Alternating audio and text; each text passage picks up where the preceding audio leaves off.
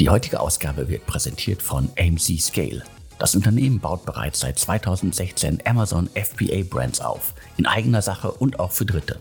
Nun bietet AMC Scale auch eine Selling as a Service Lösung an.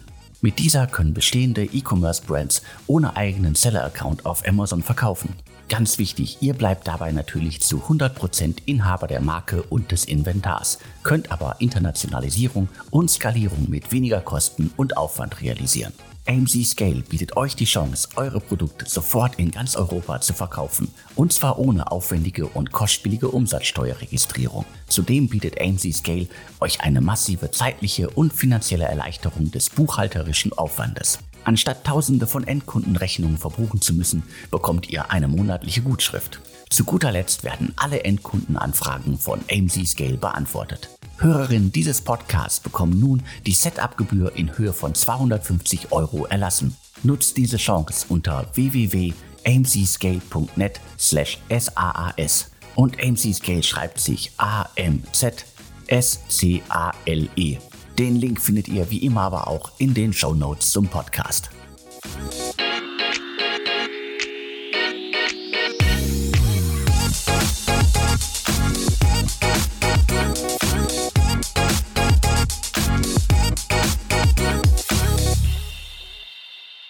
Hallo, herzlich willkommen zum Podcast von deutschestartups.de. Mein Name ist Alexander Hüsing. Ich bin Gründer und Chefredakteur von deutschestartups.de. Heute spreche ich mit Hendrik Schriefer und Fabian Niedballer. Die beiden haben 2018 in Berlin Sharpist gegründet, eine digitale Lernplattform für Mitarbeiterweiterentwicklung. Hallo, ihr beiden. Hi, Alex. Hallo. Ich habe euch gerade schon kurz beschrieben. Trifft das euer Modell wirklich am besten? Ja, das könnte man so sagen. Ich glaube, was wesentlich daran ist, ist, dass Coaching eine zentrale Komponente davon ist. Aber eben nicht nur Coaching, sondern dass wir Mitarbeitende eins zu eins auch über eine digitale App begleiten. Und ähm, ich glaube, was man auch noch mitnehmen sollte, ist, dass wir das wirklich weltweit mit den größten Enterprise-Kunden machen. Also so eine BASF zum Beispiel oder LWM das ist der große Modekonzern, die arbeiten alle mit uns. Wie wird man denn dann quasi Kunde bei euch? Also sind die Mitarbeiter quasi äh, euer Einstiegstor oder sind es direkt die Unternehmen? Mhm, das ist eine super Frage. Also wir sehen tatsächlich zweierlei. Ähm, auf der einen Seite natürlich ganz klar über die Unternehmen selbst. Also wenn es zum Beispiel um so Themen geht wie, ähm, ich möchte eine Transformation erfolgreich meistern, ich möchte meine Talente weiterentwickeln oder ähm, es gibt vielleicht ein akutes Problem im Bereich äh, Employee Engagement äh, dann treten ganz oft die Personalabteilungen äh, dieser Unternehmen vielleicht auf uns zu ähm, und ähm, dann gehen wir da in den Austausch und versuchen ein Programm zu schneidern, um äh, oft in Kohorten Mitarbeiterinnen und Mitarbeiter dann äh, mit Sharpest zu begleiten ähm, haben jetzt kürzlich aber auch ein Programm gestartet, äh, direkt für äh, Gründerinnen und Gründer. Das nennt sich äh, Sharpest Spark. Ähm, und da gehen wir auch direkt ähm, an die quasi ähm, Mitarbeiterinnen, Mitarbeiter, Gründerinnen, Gründer. Ähm, also äh, beide, beides sind eigentlich äh, gute Ein Ein Einflugsschneisen, sag ich mal. Du hast jetzt gerade gesagt, ihr, ihr baut da Programme. Also ist das wirklich äh, manuelle Handarbeit oder gibt es da sozusagen für bestimmte Themen ein, ja, ein, äh, ein Angebot, dass ihr quasi den Kunden äh, in Anführungsstrichen drüber stülpen könnt? Ja, auch eine wichtige Frage. Und ich glaube, da haben wir auch im Verlauf mit Sharpest einige eigene Learnings gemacht. Und zwar traditionell ist es ja so, dass Coaching insbesondere den Top Executives vorbehalten war. Und dadurch eben sehr, sehr individuell sein konnte, aber häufig nicht die große Anzahl an Mitarbeitenden erreicht hat. Wenn wir jetzt äh, so ein Programm aufsetzen, und dann gehe ich gleich auf deine Frage ein, ist das Spannende daran, dass wir eben eine ganze Kohorte äh, betreuen können. Das heißt zum Beispiel alle High Potentials, äh, alle jungen Führungskräfte, alle Frauen in Führungspositionen. Und ähm, wie scharf es jetzt aufgebaut ist, ist, dass wir genau eben die Maßschneiderung auf die Organisation kombinieren mit der Individualisierung für den einzelnen Mitarbeiter oder die einzelne Mitarbeiterin. Wie funktioniert das, wenn jetzt so einer unserer Kunden an uns äh, herantritt und sagt, naja, wir haben ein Problem mit der Bindung von unseren Mitarbeitenden, schauen wir uns erstmal an, wie genau drückt sich das Problem aus, wie sieht diese Zielgruppe aus, geht es eben um zum Beispiel die High Potentials und dann können wir aus einer Datenbank an wirklich Tausenden an Inhalten eben diejenigen vorauswählen, die sehr, sehr gut auf diesen, äh, diesen Kunden, also diese Organisation passen. Dazu allerdings machst du dann zum Start deines Programms ganz für dich als Mitarbeiterin oder Mitarbeiter eine Zielanalyse, wo du halt festlegst, was, wo drückt denn bei dir der Schuh und wo möchtest du hin, sodass das Coaching eben nicht nur auf die Organisation, sondern auch auf dich als Person maßgeschneidert werden kann. Das heißt für uns, äh, jetzt so Business Speak, sind die Kosten überschaubar äh, in, der, in der Maßschneiderung. Die Erfahrung allerdings für Mitarbeiterinnen und Mitarbeiter und auch die Organisation ist komplett maßgeschneidert. Okay, man hat also niemals das äh, Gefühl, ich bekomme hier einfach irgendwas äh, angeboten, das irgendwie entfernt mit mir zu tun hat oder mit unserem Unternehmen. Und wenn man stärker einsteigt, dann sieht man nachher so, das ist ja doch nur so ein Standardding. Also ihr macht euch wirklich Gedanken darüber, was ihr euren Kunden anbietet. Genau, und das ist auch, glaube ich, der große Vorteil gegenüber anderen digitalen Lernangeboten. Als wir nämlich damals Sharpes gegründet haben, haben wir schnell gemerkt, so das Klassische, ohne jetzt da den einen oder anderen outcallen zu wollen, aber Udemy oder Coursera wird vielleicht doch nicht so stark genutzt im, äh, über die Zeit. Und äh, bei Sharpes, und das liegt eben daran, dass es so von der Stange ist. Und bei Sharpes ist es eben ganz genau auf dich zugeschnitten, sodass auch das Engagement bei den Mitarbeitenden viel, viel höher ist als bei den anderen digitalen Angeboten, die man sonst so kennt. Jetzt habt ihr sozusagen diese quasi äh, verschiedenen äh, ja, Ansatzpunkte, wie äh, Kunden mit euch in Verbindung kommen können. Also wo setzt ihr denn da dann auch die, die Schraube an? Also wo ist eure Marketing-Schraube? Wo schaut ihr, dass ihr quasi äh, bekannt werdet, wenn ihr jetzt quasi Unternehmen habt? Teilweise sind es ja dann HR-Abteilungen, wie gerade gesagt, oder halt auch die, die Mitarbeiterinnen selber. Also wo setzt ihr beim Marketing die Schraube an? Marketing ähm zielt vor allem auch ganz stark auf unsere Bestandskunden ab. Ähm, also wenn wir jetzt zum Beispiel mal unseren äh, Kunden Palfinger nehmen, das ist äh, der weltweit größte Kranhersteller. Äh, da haben wir, die, kommen aus Österreich, haben zigtausende an Mitarbeiterinnen und Mitarbeitern, und ähm, da geht es jetzt wirklich darum, äh, Führungskräfte zunächst einmal in Europa und in, in Österreich zu betreuen. Und dann machen wir tatsächlich gemeinsam mit, ähm, mit dem Führungskräfteteam dort ähm, dann nach und nach äh, Programme, äh, Marketing, äh, Kampagnen auf, um Sharpist bei Palfinger auch in andere Länder zu bringen, äh, zum Beispiel in die USA äh, oder tatsächlich über den ganzen Globus verteilt. Ähm, oft sind unsere Kunden in, in Dutzenden Ländern und äh, da, da machen wir ganz viel gemeinsam mit unseren Kunden, um da einfach ähm, das, das Potenzial zu entfalten. Ähm, das, ist, das ist ein, ich würde sagen, ein ganz wesentlicher Teil der, der Marketingarbeit. Das, das sieht man in der Welt nicht unbedingt, ähm, aber das sieht man beim Kunden natürlich dann sehr stark und da äh, legen wir einen ganz starken Fokus drauf. Okay, klar, also das ist dann auch keine quasi kleine verordnete Weiterbildung, die jetzt dann unter Großunternehmen mit, sagen wir, 10.000 Mitarbeitern, allen Mitarbeitern verordnen kann. Das macht ja sowieso keinen Sinn. Das heißt, ihr nutzt dann wirklich internes Marketing, um die Mitarbeiter des Unternehmens, der euer Kunde sein möchte, einfach um die zu akquirieren und auf das Angebot aufmerksam zu machen. Genau, das geht mitunter sogar so weit, dass wir im eigenen Slack-Channel oder auf Microsoft Teams Nachrichten schalten und dann eigene Kanäle auch dort für die Teilnehmerinnen und Teilnehmer bereitstellen. Das ist wirklich integriert in eben den Marketingkanal, der in einer Organisation wie Pifinger, die Fabian gerade erwähnt hatte, äh, optimal reinpasst. Das ist sozusagen dann die, die obere Spitze des, äh, des äh, quasi Kundenstammes, den ihr habt. Und ihr habt es ja gerade angesprochen, es gibt auch ein äh, Programm für Gründerinnen und Gründer. Das ist ja dann eher, glaube ich, dann ein bisschen anders aufgestellt, oder? Ja, genau. Also da wollten wir auch so ein bisschen der Community zurückgeben, weil wir haben uns gefragt oder unsere initiale Vision, und das ist auch heute noch so, ist zu sagen, wir wollen die Menschen vom ersten Praktikum bis zur Rente begleiten in ihrer Entwicklung und auch nicht nur die Top Executives oder nur hier in Deutschland, sondern wirklich weltweit alle Mitarbeiterinnen und Mitarbeiter. Und äh, das ist jetzt das erste Experiment, wo wir uns gefragt haben, wie können wir das denn möglich machen, weil so ein Coaching-Angebot ist natürlich nicht ganz günstig, da Coaches hoch ausgebildet sind und es auch viel von der 1 zu 1 Beziehung lebt. Jetzt bei Sharpest Spark, eben dem Angebot für die Gründerinnen und Gründer und auch Executives in etwas jüngeren Scale-Ups zum Beispiel, haben wir die Möglichkeit mit einem Institut hier in Berlin, das ist äh, das ARTOP-Institut an der Humboldt-Universität, mit denen zusammenzuarbeiten.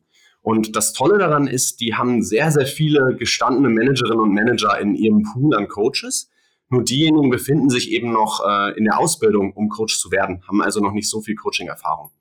Und jetzt können wir diese ARTOP-Coaches matchen mit den Gründerinnen und Gründern weltweit tatsächlich und dadurch ein Programm auf die Beine stellen, was auch auf der Kostenseite viel, viel attraktiver ist und auch nochmal auf diesen Use Case, äh, den du eben ganz insbesondere hast, wenn du ein Unternehmen gerade selber aufbaust oder dort Führungskraft äh, bist, auf diesen Use Case eben zugeschnitten sein kann. Weiterbildung scheint ja wirklich gerade ein Riesenthema zu sein. Also wenn man sich anguckt, ähm, ich meine, ihr seid unterwegs, es gibt noch ein paar andere, die verschiedene Ansätze haben. Ich breche das jetzt mal runter irgendwie so auf B2B Weiterbildung, E-Learning. Da gibt es eine ganze Reihe an Unternehmen, die in den letzten Wochen, Monaten irgendwie, sagen wir, zweistellige Millionenbeträge eingesammelt haben. Auf eure Finanzierung können wir ja gleich auch nochmal äh, eingehen. Also warum ist das derzeit so ein gefühlt so ein Riesenthema? Ist das auch Corona-bedingt? Ja, ähm, sicherlich schon. Also grundsätzlich kann man erstmal sagen, ähm, wenn man sich anschaut, wie viel Unternehmen alleine auf der Welt jedes Jahr für Weiterentwicklung von Mitarbeitenden ausgeben, dann sind das um die 150 Milliarden Euro. Also äh, ein riesiger Markt und äh, da ist extrem viel Dynamik gerade drin. Ähm, das heißt also, wir, wir haben ja in der klassischen alten Welt vor allem klassenraumartige Trainings ähm, gesehen, die, die oft dann mit schönem Catering versorgt waren und äh, wo man dann ein, zwei Tage hin kutschiert wurde. Und äh, ja, äh, das, das kostete dann, ja, so, sagen wir mal so 2000 Euro für eine Führungskraft und äh, da ging man relativ angezündet äh, vielleicht wieder zurück ins Unternehmen und äh, das war aber dann nicht so kontinuierlich und auch nicht so anwendbar. Ne? Also vieles davon ist einfach viel, äh, verpufft. Und trotzdem ist dieser Markt sehr äh, stabil über die letzten Jahrzehnte tatsächlich äh, so groß geblieben. Und was wir jetzt über die Pandemie natürlich gesehen haben, ist, dass, äh, dass dieses Format gar nicht mehr möglich war. Das heißt, da waren, äh, da waren auf einmal äh, die, die, die Budgets noch da, aber äh, ja, die, das, das Format äh, Klassenraumtraining hat einfach nicht mehr funktioniert. Und da haben natürlich dann sehr viele digitale Anbieter von profitiert, die äh, die Weiterbildung quasi oder Weiterentwicklung auf andere, auf andere Art und Weise ähm, ähm, umsetzen konnten. Und ähm, das, das, das führt natürlich auch zu dem, äh, zu dem starken Wachstum, wenn, wenn du jetzt auf die Finanzierungsrunden schaust. Ähm, und das ist sicherlich noch nicht abgeschlossen. Und äh, wenn wir den Markt be betrachten, dann ist es auch nicht so, dass wir sehen, dass es da eine starke Zurückbewegung tatsächlich gibt. Ähm, gerade wenn man sich auch mal die Demografie anschaut, dann, äh, dann, dann sehen wir, dass in, bis 2025 sind ungefähr 75 Prozent der Belegschaft weltweit äh, Millennials. Das heißt, ähm, die Bedarfsstrukturen sind auch völlig unterschiedlich und äh, gerade da wird eben der Bedarf äh, oder, oder die, ja, der, der Need für sehr, sehr individuelle Formate, wie wir es eben anbieten, ähm, sehr, sehr stark ansteigen. Und ich glaube, da, um daran nochmal anzuschließen, auch, ähm, was man halt sieht an dem äh, Markt Lernen allgemein, ist, du wirst immer unterschiedliche Themen lernen wollen, sei es jetzt äh, Leadership, ähm, sei es äh, eine neue Sprache oder eben auch ein Excel-Kurs. Und äh, genauso lernen Leute in unterschiedlichsten Formaten. Das kann eben, wie es traditionell war, was Fabian gerade erzählt hatte, in dem Seminarhotel ablaufen. Das kann äh, auch Coaching als Format sein und ähm, eben ein digitales Angebot, wie jetzt ein Video sich anzuschauen. Und äh, die Herausforderung oder das, die Schwierigkeit, die Organisationen eben bis dato hatten, ist, dass sie dann immer selber herausfinden mussten, wo drückt denn der Schuh für die Einzelperson und eben auch verschiedenste Angebote einkaufen mussten. Die L&D-Abteilung war also die eine Schnittstelle und die, äh, der, der Dreh- und Angelpunkt, wo es dann zentralisiert wurde.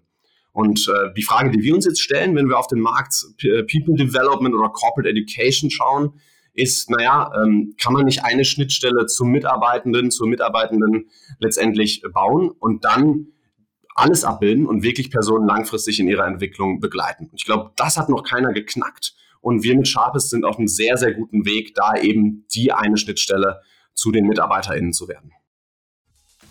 Die heutige Ausgabe wird präsentiert von AMC Scale. Das Unternehmen baut bereits seit 2016 Amazon FBA Brands auf, in eigener Sache und auch für Dritte.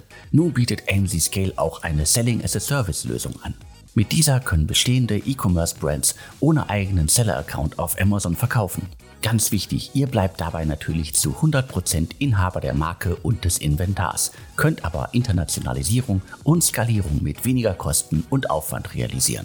AMC Scale bietet euch die Chance, eure Produkte sofort in ganz Europa zu verkaufen. Und zwar ohne aufwendige und kostspielige Umsatzsteuerregistrierung. Zudem bietet AMC Scale euch eine massive zeitliche und finanzielle Erleichterung des buchhalterischen Aufwandes. Anstatt tausende von Endkundenrechnungen verbuchen zu müssen, bekommt ihr eine monatliche Gutschrift. Zu guter Letzt werden alle Endkundenanfragen von AMC Scale beantwortet. Hörerinnen dieses Podcasts bekommen nun die Setup-Gebühr in Höhe von 250 Euro erlassen. Nutzt diese Chance unter www.mcscale.com amcscale.net slash SAAS. Und AMC Scale schreibt sich A-M-Z-S-C-A-L-E. Den Link findet ihr wie immer aber auch in den Show Notes zum Podcast. Wird der Markt dann damit auch viel größer? Ihr habt jetzt auch mehrmals gesagt, irgendwie quasi, dass in der Vergangenheit ja vieles auch immer nur auf Führungskräfte ausgerichtet war. Also äh, geht ihr davon aus, dass äh, durch euer Angebot und durch die vielen anderen Angebote, ich meine, Wettbewerb ist in dem Fall ja gut, dass ähm, quasi viele Unternehmen sehen, da gibt's da draußen äh, Unternehmen, die machen sich Gedanken, wie wir unsere Mitarbeiter weiterentwickeln können. Also äh, worauf ich hinaus will, ist, also wird der Markt dadurch noch viel größer, weil es einfacher wird, äh, für viel mehr Leute einfach in, in großen Unternehmen einfach solche Dinge anzubieten. Absolut. Also ich, wir sehen am Markt diverse Makrotrends. Einen hatte Fabian gerade angesprochen, dass die Arbeitnehmerinnen und Arbeitnehmer ganz neue Bedürfnisse bekommen, eben dadurch, dass das vor allen Dingen Millennials in der Zukunft sein werden. Dann äh, ein zweites Thema, einen zweiten Makrotrend, den wir gerade erleben, ist das Thema Digitalisierung. Es ist einfach so gewesen, dass der 50 Prozent des Marktes traditionell offline abgewickelt wurden. Und das, das ließ sich ja schon alleine sehr, sehr schwer einkaufen. Und das wird jetzt alles auf Plattformen zentralisiert. Und ähm, darüber hinaus, das, was du gerade angesprochen hast, Alex, ist absolut auch richtig. Ähm, es ist extrem schwer, Mitarbeitende heute schon zu finden, die auf alle möglichen Ausschreibungen, die man so hat, äh, passen. Dann die selber intern zu entwickeln, ist, ist noch eine Herausforderung. Das heißt, der Druck, ähm, entsprechende personalisierte Entwicklungsangebote bereitstellen zu können, ist bei Unternehmen heute massiv. Und das heißt, all diese Trends zusammengenommen treiben das Thema Weiterbildung und eben auch die dazugehörigen Budgets extrem an. Ja. Wir haben gerade schon über Geld gesprochen und äh, ihr habt auch schon äh, glaube ich, rund 10 äh, Millionen eingesammelt, wenn ich das richtig zusammengerechnet habe. Also Vorwerk Ventures habe ich hier stehen, unter anderem als Investor. Und äh, dementsprechend, also wo, wo geht denn da eure Reise hin? Ich glaube, äh, wir hatten äh, schon vor einigen Monaten mal äh, ein, äh, ja, ein schriftliches Interview geführt wo irgendwie schon angedeutet wurde, dass da irgendwie auch neue Runden geplant sind. Also wo, wo geht da eure Reise hin? Ja, wir haben ja gerade gesagt, wir möchten gerne die eine Schnittstelle aufbauen fürs Thema ähm, Lernen und Entwicklung in Unternehmen. Und das geht eben nicht von heute auf morgen. Dafür braucht man entsprechendes Kapital. Und ähm, man muss auch äh, unglaublich viele äh, Unternehmen letztendlich erreichen können. Also wir sehen da bei Sharpest eigentlich so einen Dreischritt. Im ersten Schritt sagen wir, wir wollen die Verfügbarkeit zu allen Unternehmen herstellen. Das machen wir durch unser Marketing und unser Vertrieb. Dann wollen wir innerhalb des Unternehmens die, wieder die Verfügbarkeit weiter steigen. Du sagtest es gerade ja selber traditionell viel für die Executives. Wie kriegt man das nun in die Breite? Also dadurch Daten und Analysen Relevanz bei Unternehmen aufzubauen. Und im allerletzten dritten Schritt auch das Angebot günstiger zu machen, um so letztendlich alle Mitarbeitenden zu erreichen. Für diese Produktentwicklung brauchen wir natürlich ein gewisses an Kapital, genauso auch für den, äh, für den Vertrieb, den wir jetzt international aufbauen. Und das ist genau, wo die Reise hingeht. Wir sind heute in unserem Heimatmarkt der Dachregion Marktführer und wollen das jetzt erstmal in Europa und sicherlich perspektivisch auch in den USA weiter stärken. Und ich glaube, das sage ich jetzt mit einem Grinsen im Gesicht, du wirst da auch ähm, noch von der einen oder anderen größeren Finanzierungsrunde im Zusammenhang mit Sharpest hören und sicherlich auch berichten können. Was mich ja immer besonders interessiert, also was ist denn dann wirklich das Vehikel für euch, mit dem ihr dann auch schneller, besser, schöner wachsen könnt? Also sind es dann wie, wie bei vielen anderen Unternehmen einfach mehr Mitarbeiter, also für die Entwicklung der Software und für, für den Vertrieb? Sicherlich auch. Äh, aber äh, wenn du dir unsere Reise bisher anguckst, dann äh, wirst du sehen, dass wir sehr, sehr viel Fokus in die Produktentwicklung und in die Bestandskundenentwicklung gesteckt haben. Das heißt, wir haben uns wirklich mit unseren Kunden sehr eng beschäftigt, um zu überlegen, wie können wir denn wirklich ähm, nicht nur Dutzende, sondern Hunderte oder Tausende gar an Leuten erreichen. Und darum herum tatsächlich ähm, das Produkt so entwickelt, dass wir mittlerweile im Schnitt bei über 90 Prozent ähm, Nutzung tatsächlich von Sharpest liegen. Ähm, wenn du das mit klassischen Plattformen, wie Hendrix gerade besprochen hat, äh, vergleichst, die liegen im Schnitt zwischen 20 und vielleicht 50 Prozent. Also gerade wenn man sich diese Massive Open Online Courses im Vergleich anguckt, dann, dann sehen wir eher diese, diese Niveaus. Und ähm, das, das wollen wir natürlich weiter halten. Also es geht vor allem darum, produkt- und prozessbasiert äh, dieses, äh, dieses starke Alleinstellungsmerkmal weiter auszubauen ähm, und natürlich dann auch mit Vertriebs, äh, mit, mit einem wachsenden Vertriebsteam ähm, und ähm, mehr Investment auch in Marketing äh, zu internationalisieren. Und auch da ist bei uns äh, ganz stark der Fokus im Vordergrund. Also lieber Markt für Markt äh, zu dominieren und dann Schritt für Schritt eben in die Welt zu expandieren. Und ich glaube, um daran nochmal anzuschließen, was heute schon total spannend und faszinierend für uns ist, ist, dass wir mit einer extrem hohen Genauigkeit vorhersagen können, wie unser Vertrieb am Ende des Quartals performen wird. Also wir sagen heute zum Start des Quartals, manchmal auch mehrere Quartale im Voraus, wie wir am Ende, welchen Umsatz wir erzielen werden.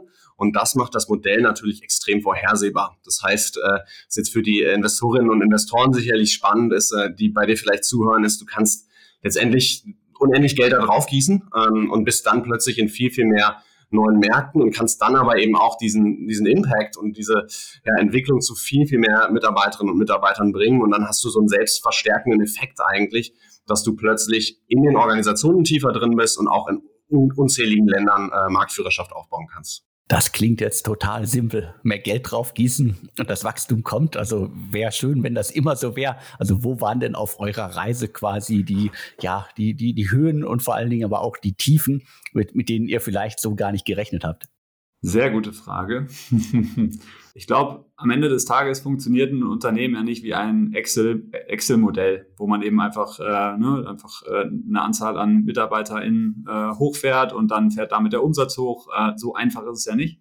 Äh, das heißt, ähm, ja, wir arbeiten ja sehr viel mit Menschen. Äh, es geht um den Menschen in der Arbeit von uns und, ähm, und das ist am Ende des Tages natürlich auch das, wo äh, wo viel Anstrengung reinfließt. Also äh, gerade auch wenn ich ans äh, Hiring denke, ans, ans Einstellen von Leuten, ähm, da ähm, ist es oft verlockend tatsächlich zu sagen, wir wollen jetzt akut ein dringliches Problem lösen. Ähm, aber wir haben einfach auch gemerkt, dass wir uns äh, selber eher ins eigene Fleisch schneiden, wenn wir zu schnell äh, falsche Hiring-Entscheidungen treffen. Und äh, da haben wir in der Vergangenheit sehr stark, äh, stark das Augenmerk drauf gelegt, ähm, da einfach auf Qualität zu schauen und, und eher eine Runde mehr zu drehen. Ähm, und ja, das, das werden wir auch weiter, weiter so fahren. Also das, das ist aber auch, sind oft die Momente, die, die am äh, schmerzhaftesten sind, ne? wo, man, wo man sich von, von MitarbeiterInnen trennen muss, ähm, äh, weil es einfach nicht funktioniert hat, weil, weil der Fit auf die Rolle oder die Erwartung nicht da war. Ähm, und das, das sind immer, denke ich, die nicht so schönen Momente die aber irgendwo natürlich auch in so einer Wachstumsreise dazugehören. Ähm, ich weiß nicht, Hendrik, ob du da noch was hinzufügen möchtest. Ja, ich glaube, ähm, eine andere Lektion oder ein anderes äh, Thema, was wir lernen mussten, ist genau das, wie man eben eine hohe Aktivierung auf dem Produkt hinbekommt. Wir hatten sicherlich, als wir als Gründer haben wir uns tierisch gefreut, als wir den ersten Kunden hatten, der ein siebenstelliges Budget für uns ausgeben wollte. Ähm, an diesem Budget hängen aber eben auch unzählige an Mitarbeiterinnen und Mitarbeitern, die dann eben durch das Marketing, was Fabian eingangs beschrieben hatte, in der Organisation auf die Plattform geholt werden möchten.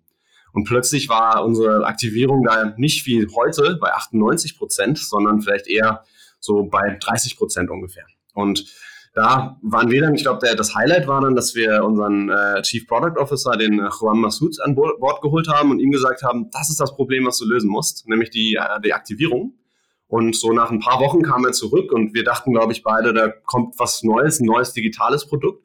Und er sagte, nee Jungs, ich habe jetzt mal einen Workshop entwickelt. Ähm, am Ende dieses Workshops wird es so sein, dass eben, wie dann in der Tat heute, 98 Prozent der Leute, die daran teilnehmen, aktiv ihre Sharps-Lizenz nutzen.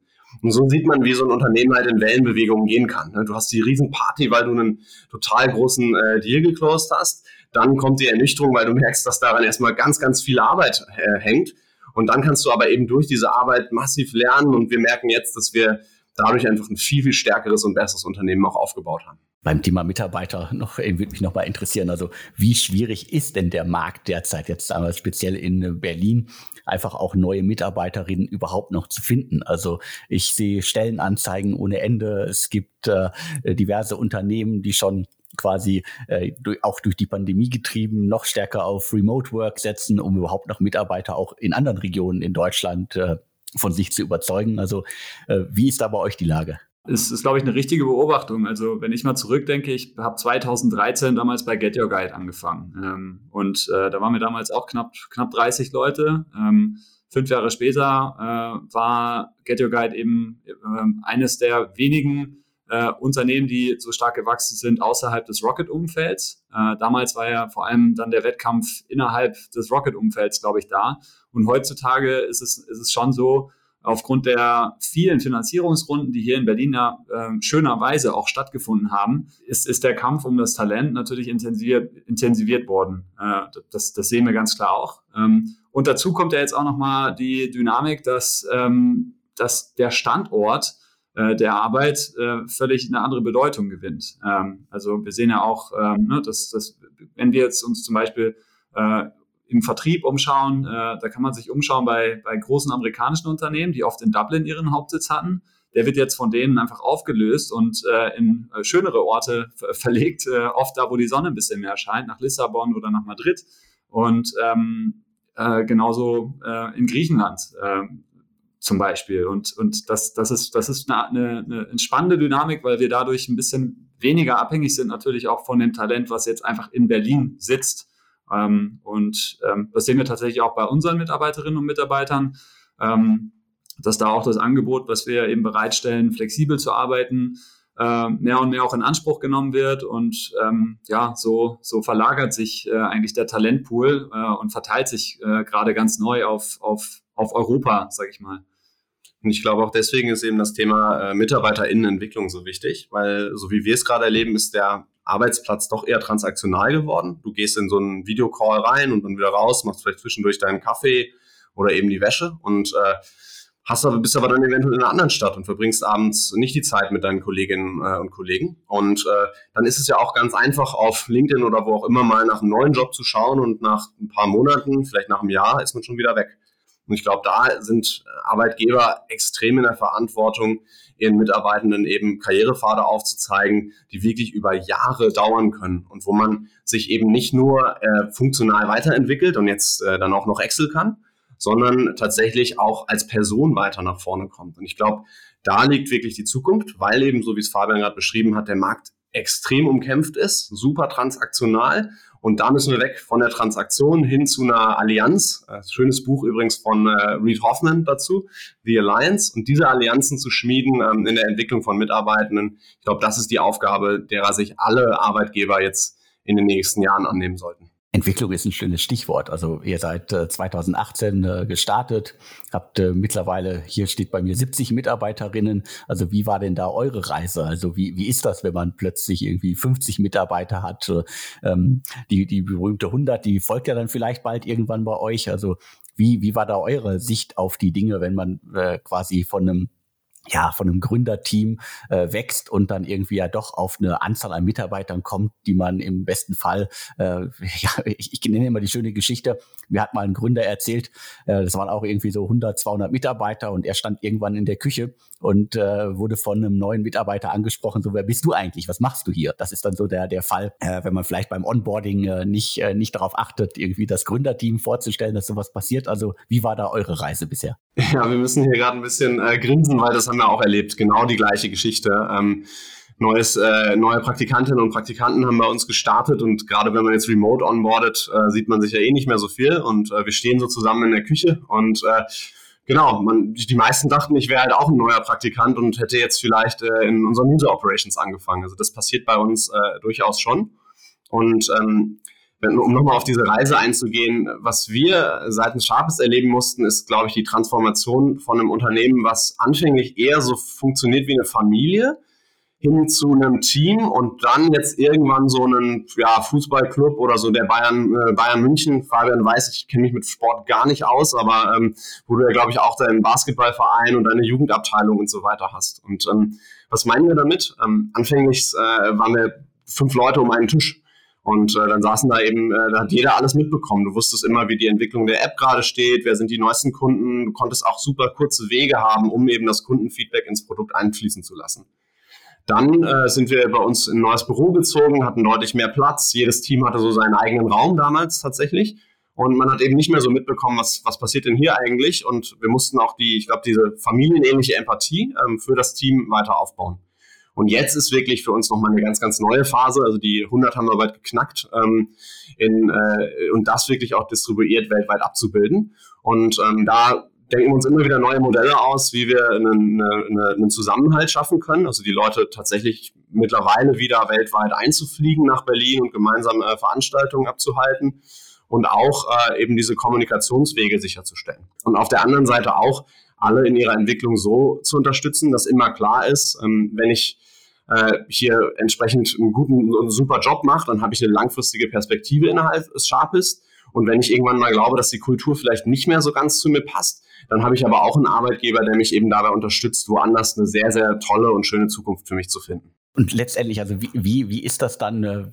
Äh, wie hält man die Kommunikation dann äh, aufrecht? Also das ist ja ein, ein, großes Problem, das du gerade auch angesprochen hast. Am Anfang äh, weiß äh, quasi jeder immer alles und äh, irgendwann wird das Team, das Unternehmen so groß, dass das nicht mehr möglich ist. Und äh, da geht dann irgendwie, gibt es bei vielen Startups ja so einen Knacks, weil plötzlich irgendwie erfährt man nicht mehr irgendwie, äh, wie überhaupt der, der, der finanzielle Stand des Unternehmens ist und äh, bekommt nicht mehr die neuesten Gerüchte über die anstehende Finanzierungsrunde mit. Also wie schafft man es da irgendwie quasi die Kommunikation dann aufrechtzuerhalten? Ich glaube, ein ganz, ganz wichtiger, ganz wichtiger Hebel für, für uns in der Organisation und auch ähm, Sprachrohr tatsächlich sind äh, unsere Führungskräfte. Und äh, das ist, glaube ich, ein wesentlicher Transformationsschritt, äh, wahrscheinlich bei jedem Startup, bei jedem jungen Unternehmen, bei uns auf jeden Fall äh, gewesen auch, äh, dass wir äh, Schritt für Schritt einfach äh, Menschen äh, mit dazugeholt haben auf diese Reise, die deutlich, deutlich besser und erfahrener sind äh, in der Spitze als wir. Ähm, und ähm, am Ende des Tages gibt es ja den, den schönen Spruch, dass man eigentlich nicht, äh, nicht einfach aus irgendeinem Grund eine Firma verlässt, sondern oft äh, aufgrund der Führungskraft, die man hat, die einem dann vielleicht irgendwie nicht so passt. Und ähm, deswegen ähm, achten wir da besonders stark drauf, dass wir da eben äh, Leute für uns gewinnen, die genauso wie wir für die Sache brennen und gleichzeitig das Ganze koppeln können mit einer Erfahrung, äh, dass ich eben auch äh, jungen Menschen eben äh, was, was, was Handfestes beibringen kann. Und äh, das möchte ich ja gerade auch, wenn ich als, als junger Absolvent, Absolventin äh, möglicherweise bei einem Startup wie Sharpest anfange. Äh, das ist ja ein ganz wichtiger Punkt. Und ähm, das ist, glaube ich, ähm, genau, auch, auch für die Zukunft wird das, wird das weiterhin super wichtig für uns sein, äh, da äh, Schritt für Schritt ähm, immer mehr Erfahrungen, neue Erfahrungen dazu zu holen. Ähm, und ich glaube, das Schöne ist eigentlich, wenn wir uns dann immer ähm, äh, wenn wir, wenn wir dann mal zurückschauen, wo wir dann wirklich vor einem Jahr standen und wenn wir, wenn wir uns anschauen, wer, wer ist denn heute alles dabei, ähm, das sind dann, glaube ich, auch die Momente, wo wir besonders stolz sind äh, darauf, was für eine Gruppe an Menschen wir, wir mittlerweile zusammen haben. Das heißt aber auch, als Gründer muss man auf jeden Fall auch äh, abgeben können. Und äh, die, die Rolle des äh, Gründers, der Gründerin eines Unternehmens verändert sich dann auch wirklich massiv im Laufe der Zeit.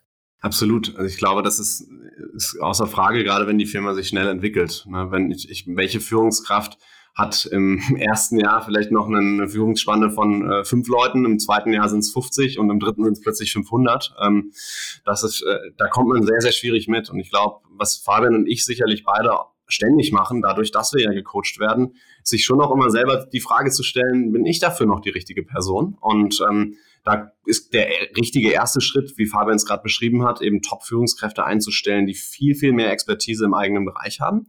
Und dann sich immer selber auch zu fragen, wie kann ich mich denn neu, äh, neu erfinden? Gibt es auch wieder ein schönes äh, Buch, ich weiß nicht mehr genau, wie es heißt, ich glaube, uh, What Got You There won't get, won't get You Here oder so. Ähm, und äh, das geht eben genau darauf ein, zu sagen, du musst dir immer wieder die Frage stellen, wie sieht dieser neue Kosmos jetzt gerade aus und welche, wo bin ich vielleicht auch nicht so stark? Also welche, wo habe ich, wo habe ich Schwächen, die ich entweder selber oder durch mein Team ausgleichen möchte? Und auf welche Stärken setze ich jetzt als äh, nächstes, damit eben das Unternehmen das bekommt von mir als Führungskraft, von mir als Gründer oder Gründerin, was es auch braucht.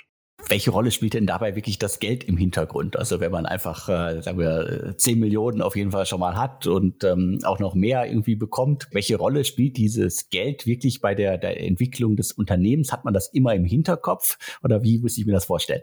Ich glaube, bei uns, äh, das Privileg, was wir seitens Sharpest haben, ist, dass wir von unseren Kunden sehr gut auch mitfinanziert werden. Das heißt, du schaust nicht immer nur darauf, wie viel Kohle kann ich jetzt von Investoren bekommen, sondern erstmal finden die Kunden das toll, was wir machen und wollen sie das auch eben finanziell unterstützen. Das ist ja ganz normal. Sie bezahlen halt für die Leistung, die sie von uns bekommen. Das heißt, äh, viel von eigentlich der Zusammenarbeit mit den Kunden fließt dann auch in die Entwicklung von Produkten und Angeboten für sie. Wenn es jetzt um die Rekrutierung von Führungskräften geht, ich glaube, da gehst du schon durch eine Transformation, dass du irgendwann ja auch marktübliche Gehälter zahlen möchtest. Ne, bei uns, die Führungskräfte kommen mitunter von Unternehmen wie Flixbus oder Zalando. Fabian kommt selber von Get Your Guide, hat dadurch ein Netzwerk. Manche waren vielleicht Partnerinnen und Partner bei McKinsey. Das wissen wir alle, was da für Gehälter aufgerufen werden. Die kommen in erster Linie zu Sharpest wegen der Vision und wegen des Impacts, den wir auf die Gesellschaft und die Welt haben. Dennoch müssen die auch äh, ihre Familie ernähren und auch irgendwie einen sehr, sehr guten Lebensstandard halten. Und da ist es, glaube ich, schon wichtig, dass du als Unternehmen stark finanziell aufgestellt bist. Aber unsere Perspektive, ich gucke jetzt auch zu dir rüber, Fabian, wie du das siehst, denn ich glaube, unsere Perspektive ist weniger, das nur durch Investorengelder mit ranzuschieben, sondern vor allen Dingen durch starke Kundenbeziehungen, oder? Absolut. Also ähm, ich glaube, äh, gerade in den ersten, wahrscheinlich sogar zehn Jahren geht es schon darum, immer immer weit, immer wieder aufs Neue äh, einfach den, den, den Zweck unseres Unternehmens wirklich in den Vordergrund zu stellen, warum wir alle hier sind und wo wir damit wirklich hinwollen. Und das ist extrem, äh, das ist ein extrem weiter und äh, sehr, sehr spannender Weg. Und ähm, das ist eigentlich das, was bei, bei jeder Person, die auch äh, jetzt gerade sich uns anschließt, absolut im Vordergrund steht. Und natürlich gibt es Rollen, wo äh, die eigene Leistung vielleicht noch ein bisschen näher in Verbindung steht mit dem, mit dem Gehalt. Also das ist vor allem natürlich im Vertrieb so.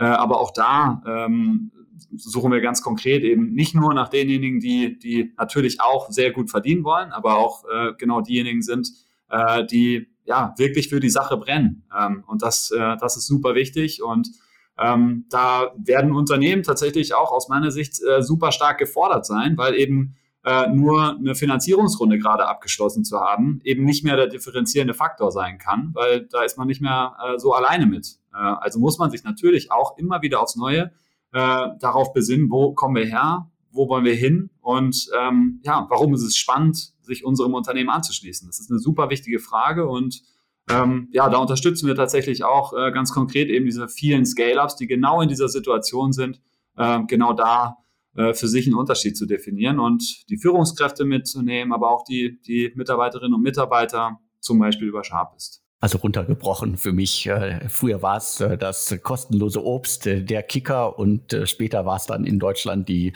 die, die Finanzierung, die man bekommen hat. Du hast gerade gesagt, ähm, heute haben wir irgendwie am laufenden Band irgendwie 20, 25 zweistellige Millionenbeträge, die in diverse Startups jeden Monat fließen. Also das ist auch kein Alleinstellungsmerkmal mehr. Mhm. Das heißt, jeder muss sich da äh, seinen eigenen Platz aussuchen. Ähm, was mich jetzt nochmal interessieren würde, ist so, äh, und da, da können wir dann quasi in drei Jahren wieder drüber reden. Äh, was glaubt ihr denn, wie sich äh, Sharpist jetzt durch eine stärkere Internationalisierung verändern wird? Also seid ihr intern schon äh, darauf eingestellt? Also beispielsweise Unternehmenssprache Englisch. Äh, also wie, was glaubt ihr, was, äh, was sich alles verändern wird noch? Ich glaube, da war die größte Veränderung, wie wahrscheinlich für die meisten Unternehmen im Moment schon die Pandemie. Ähm, also Unternehmenssprache Englisch war sicherlich seit Tag eins bei uns so. Das kommt bestimmt daher, dass wir auch aus entsprechenden Umfeldern kommen. Fabian war bei Get Guide vorher, ich habe für Rocket Internet eine Zeit lang gearbeitet. Das heißt, es war sowieso normal. Was nicht so normal war, war, dass die Mitarbeitenden an allen möglichen Orten sich aufhalten konnten. Also wir sind quasi über Nacht distribuiert geworden sehr starker Aha-Moment für uns war, glaube ich, wir saßen im Gespräch mit äh, den ganzen äh, neuen Sharpies, wie sie bei uns heißen, sind gerade neu gestartet und alle erzählen so, wo sie sitzen. Ich glaube, eine Person war in Amsterdam, die nächste Person saß gerade in Barcelona, noch wieder jemand war in irgendeinem kleinen Ort in Deutschland, wo ich gar nicht weiß, wie der heißt und wo der ist. Ähm, und alle waren eben wirklich so komplett über die Landkarte verteilt. Und wir schrieben dann so im, im Chat parallel, Fabian und ich, und sagten, wow, ähm, wir sind ja komplett distribuiert plötzlich, da gibt es keinen Weg mehr zurück. Und ähm, darauf mussten wir uns erstmal einstellen, weil ich glaube, wir sind schon zwei äh, Typen, die gerne im Büro sind und gerne dort auch gemeinsam Zeit miteinander verbringen. Und ähm, wir mussten jetzt lernen, wie kriegen wir eben, wie wir es vorhin, glaube ich, kurz besprochen haben, dieses Zusammenhaltsgefühl auch dann abgebildet, wenn die Leute an verschiedensten Orten sind. Und um jetzt auf deine Frage einzugehen, Alex, das ist natürlich eine super gute Ausgangslage für uns, wo wir jetzt das Unternehmen ohnehin internationaler aufstellen werden. Das heißt, wir haben verschiedene sogenannte Pods ähm, in unterschiedlichsten Regionen. Eben in Amsterdam haben wir ein kleines Büro, wir haben ein, äh, ein Team in, in der Schweiz, wir haben ein Team mittlerweile auch in München schon im Büro sitzen. Das nächste wird äh, in London sein. Und äh, wir sind eben daran gewöhnt, als Organisation da bereits schon äh, miteinander digital zu arbeiten und uns auch gegenseitig zu besuchen, wenn das mal notwendig ist. Das heißt, das wird, glaube ich, gar nicht so die große Transformation für Sharpest sein. Die Frage ist dann eher, ähm, was, was kann man denn sonst noch alles machen? Also was, was, was für Märkte gibt es noch, in denen wir vielleicht äh, im Moment noch nicht sind und wie schnell wollen wir auch sein? Also wie, wie schnell können wir wirklich einen weltweiten äh, Fußabdruck ähm, mit Sharpest setzen für das Thema Mitarbeiterentwicklung? Und ich glaube, äh, eben nicht nur der Marktführer in der Dachregion sein, sondern die weltweite Marktführerschaft. Ich glaube, das wird für uns nochmal transformativ sein. Und äh, das steht bald an. Und ich glaube, das, das, ist eine total spannende und schöne Zeit, die da vor uns liegt. Ich werde das weiter verfolgen.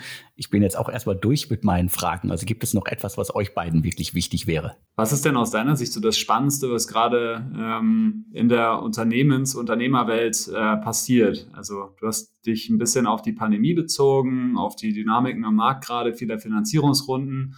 Aber was ist denn so das, wo, äh, wo du vielleicht auch so ein kleines Kopfschütteln bekommst? Na, ein kleines äh, Kopfschütteln. Also äh, ja, bei, bei den vielen Finanzierungsrunden, da hat man schon manchmal das Gefühl, und da schüttel ich auch schon manchmal mit dem Kopf, äh, gerade bei der, bei der Geschwindigkeit. Also das, das macht mich wirklich teilweise, äh, ja, wie soll man das, wie soll man das runterbrechen? Also das ist wirklich teilweise wirklich außergewöhnlich.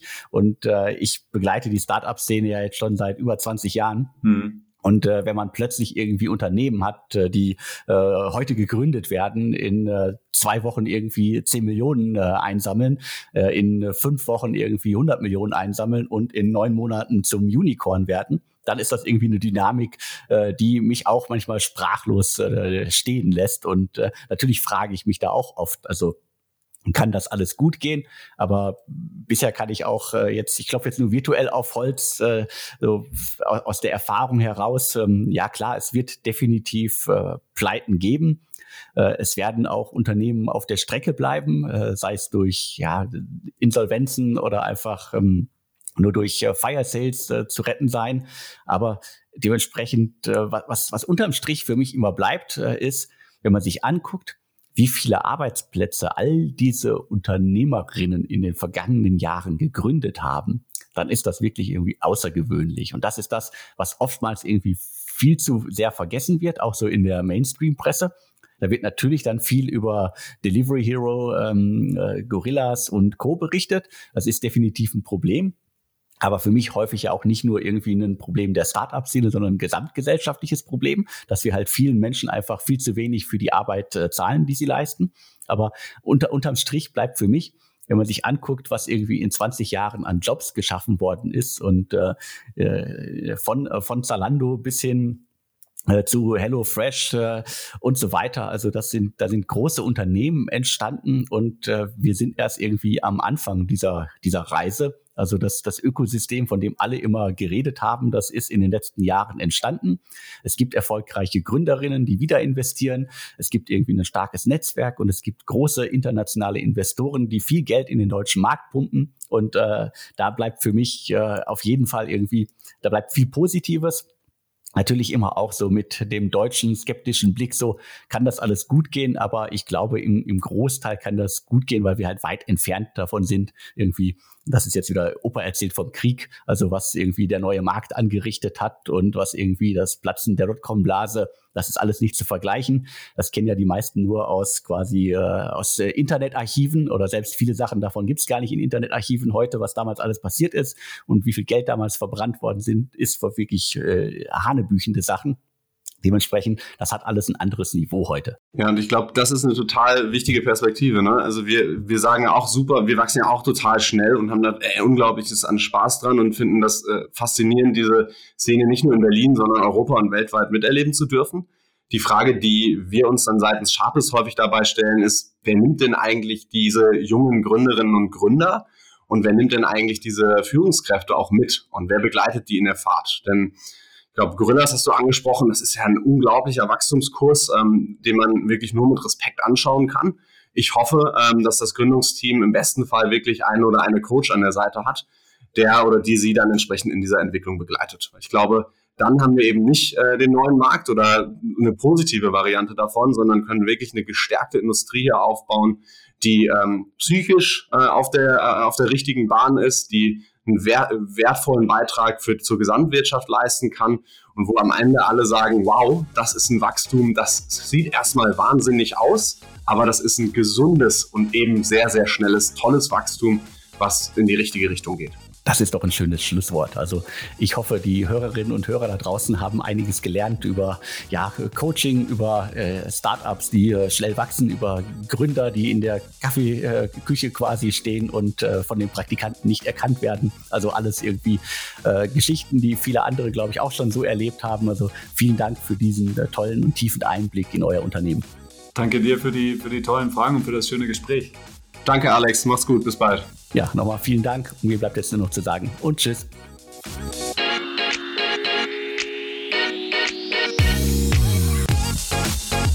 Die heutige Ausgabe wird präsentiert von AMC Scale. Das Unternehmen baut bereits seit 2016 Amazon FBA Brands auf, in eigener Sache und auch für Dritte. Nun bietet AMC Scale auch eine Selling as a Service Lösung an. Mit dieser können bestehende E-Commerce-Brands ohne eigenen Seller-Account auf Amazon verkaufen. Ganz wichtig, ihr bleibt dabei natürlich zu 100% Inhaber der Marke und des Inventars, könnt aber Internationalisierung und Skalierung mit weniger Kosten und Aufwand realisieren. AMC Scale bietet euch die Chance, eure Produkte sofort in ganz Europa zu verkaufen. Und zwar ohne aufwendige und kostspielige Umsatzsteuerregistrierung. Zudem bietet AMC Scale euch eine massive zeitliche und finanzielle Erleichterung des buchhalterischen Aufwandes. Anstatt tausende von Endkundenrechnungen verbuchen zu müssen, bekommt ihr eine monatliche Gutschrift. Zu guter Letzt werden alle Endkundenanfragen von AMC Scale beantwortet. Hörerinnen dieses Podcasts bekommen nun die Setup-Gebühr in Höhe von 250 Euro erlassen. Nutzt diese Chance unter www.amcscale.net slash SAAS und AMC Scale schreibt sich A-M-Z-S-C-A-L-E. Den Link findet ihr wie immer aber auch in den Show Notes zum Podcast.